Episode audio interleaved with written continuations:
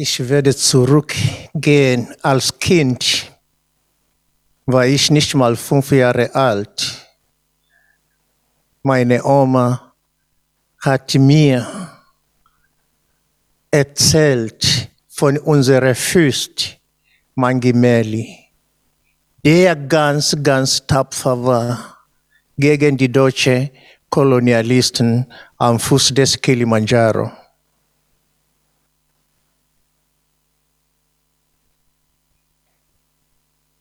Und sie sagte zu mir, der war so stark, so stark, als er, er hängt mit den anderen Sechsen, die ihm unterstützt haben. Die anderen sind sofort tot gewesen. Aber er nicht, hat es über sieben Stunden lange gedauert. Der war ganz, ganz stark, sagt sie zu mir.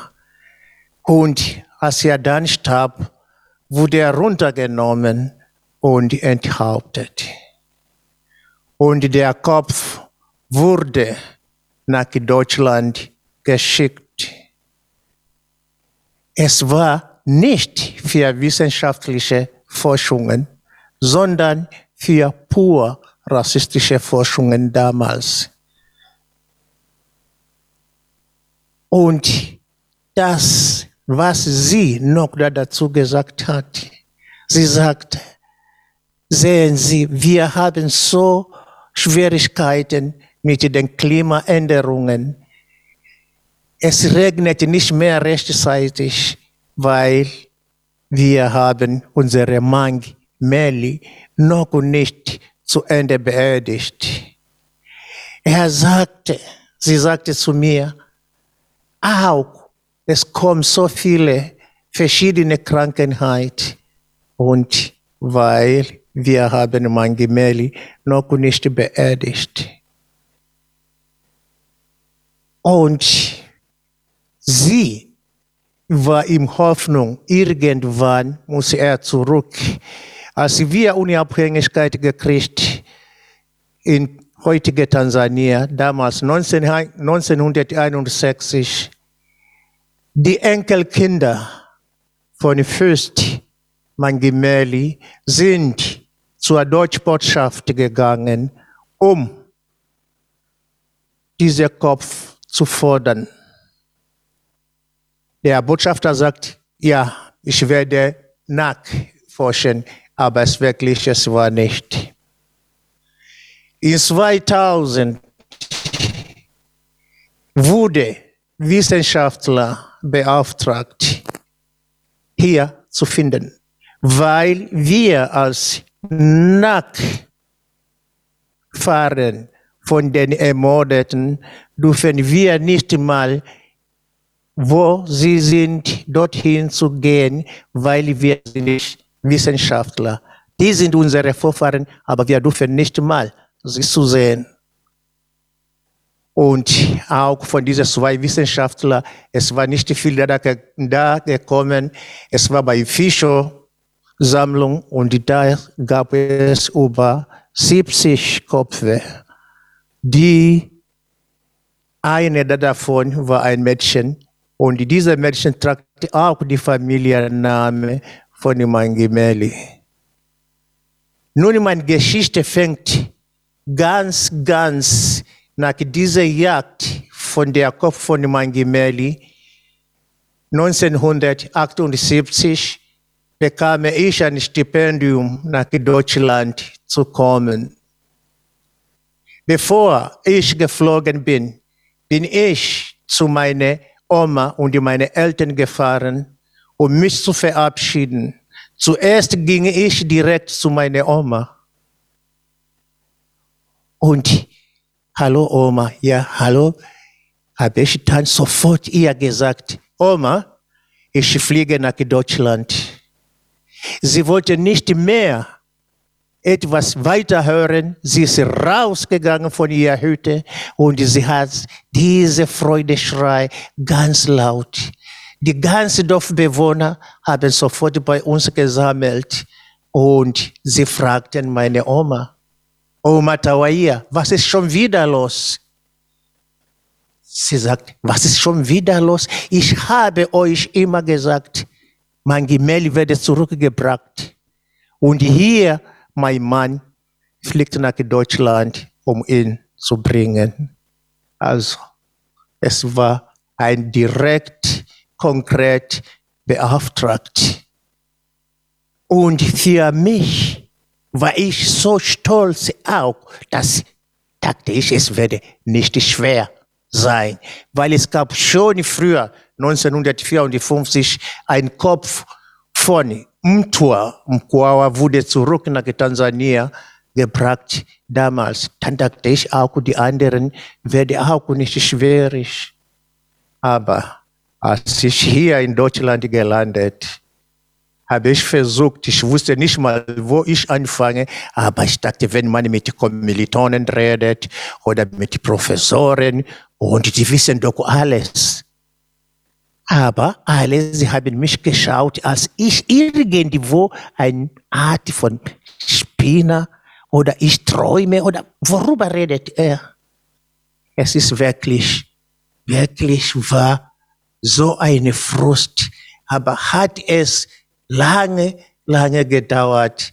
Aber seit 2005, wo haben wir wirklich angefangen, ganz, ganz hart darüber zu arbeiten, als ich, als ich vorher schon gesagt, als wir Berlin im Postkolonialmittel begründet, dann habe ich gesagt, deshalb haben wir eine Waffe, um das zu suchen. Und das war auch genauso schwer, genauso schwer sind wir gegangen oder eine Anfrage gemacht an Stiftung Preußischer Kulturbesitz von Herrn Passinger, hat die Sarah schon erwähnt. Der ganze große Teil von dieser Ancestral Human Remains vom Charity unter seine Obdach gebracht hat. Und haben wir eine Anfrage gemacht, ganz offiziell, die tansanische Community hier in Berlin mit Tansania Network. Und unsere Anfrage wurde nicht mal beantwortet. Nach ein paar Monaten haben wir noch eine Anfrage gemacht. Dann wurde geantwortet, wir haben keine menschlichen Gebeine bei uns. Es gibt nur ein paar Objekte, die menschliche Haare haben. Aber ich wusste schon, mindestens diese über 70 sind da. So geht nicht. Dann sind wir immer dann mit den anderen Vereinen wie ISD, Afrika Venia und andere afrikanische Organisationen haben wir wirklich als dann so genannt hier Wiederaufbau des Palästs von den Kolonialherren, die verantwortlich von diese, was wir hier reden, Wilhelm der Erste, Wilhelm der Zweite, die bauen das wieder. Und wer ist der Besitzer? Stiftung Preußischer Kulturbesitz. Und dort drin werden dann die Objekte ausgestellt. Natürlich nicht die menschliche Gebeine, vielleicht, das weiß ich nicht. Dann haben wir fast mehrere Mal vor dem Humboldt-Forum, bevor er fertig war, immer dorthin gesammelt. Jedes Jahr beim Gedenkmarsch sind wir dorthin auch geendet, haben wir immer dauernd gefordert. Bis dann kam vor etwa drei Jahren das ist ja wirklich, ja, es werde eine Provenienzforschung gemacht für deutsche Ostafrika. Und deutsche Ostafrika ist war heutige Tansania, Ruanda und die Burundi. Also für die tansanische menschliche Reste und die ruandische. Und damals auch habe ich gefragt, wozu braucht man diese Provenienzforschungen? Kann man nicht einfach zurückgeben. Nein, nein, nein. Wir wollen erst einmal sicher, wie Sarah hier auch argumentiert, ob die hier nicht illegal sind. Da verstand ich die Welt nicht. Aber schön, gut, dann die Provenienzforschung werde gemacht, wo auch, sage ich, heutzutage bin ich auch einverstanden, weil es sind so viele, die da sind und unsere Länder in Afrika, ich rede nicht nur von Tansania, reden wir von Namibia, Kamerun und Togo, ich rede spezifisch von diesen Ländern, weil die waren wirklich die deutsche Kolonien, wo die meisten von Afrika hier, hier gelandet sind. Und bis, bis jetzt haben wir dann gebeten, bitteschön, nach der Provenienzforschung wollen wir den Resultat haben.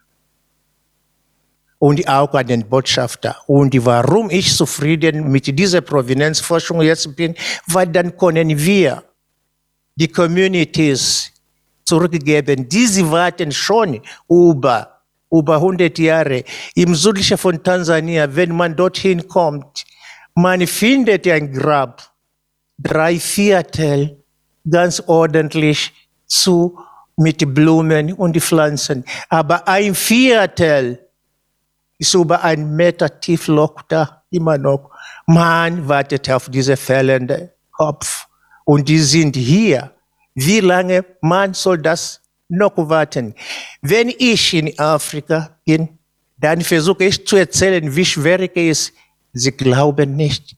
Nein, Deutschland, es ist eine christliche Nation, eine demokratische Nation und die sehr, sehr genau von der Bürokratie waren. Das kann überhaupt nicht sein, was sie uns erzählt. Dann bin ich jetzt wie ein Ping-Pong. Wenn ich da erzähle, weil sie konnten nicht hier, hier selbst kommen. Und was ist ja dann jetzt gemacht mit dieser Gutachter?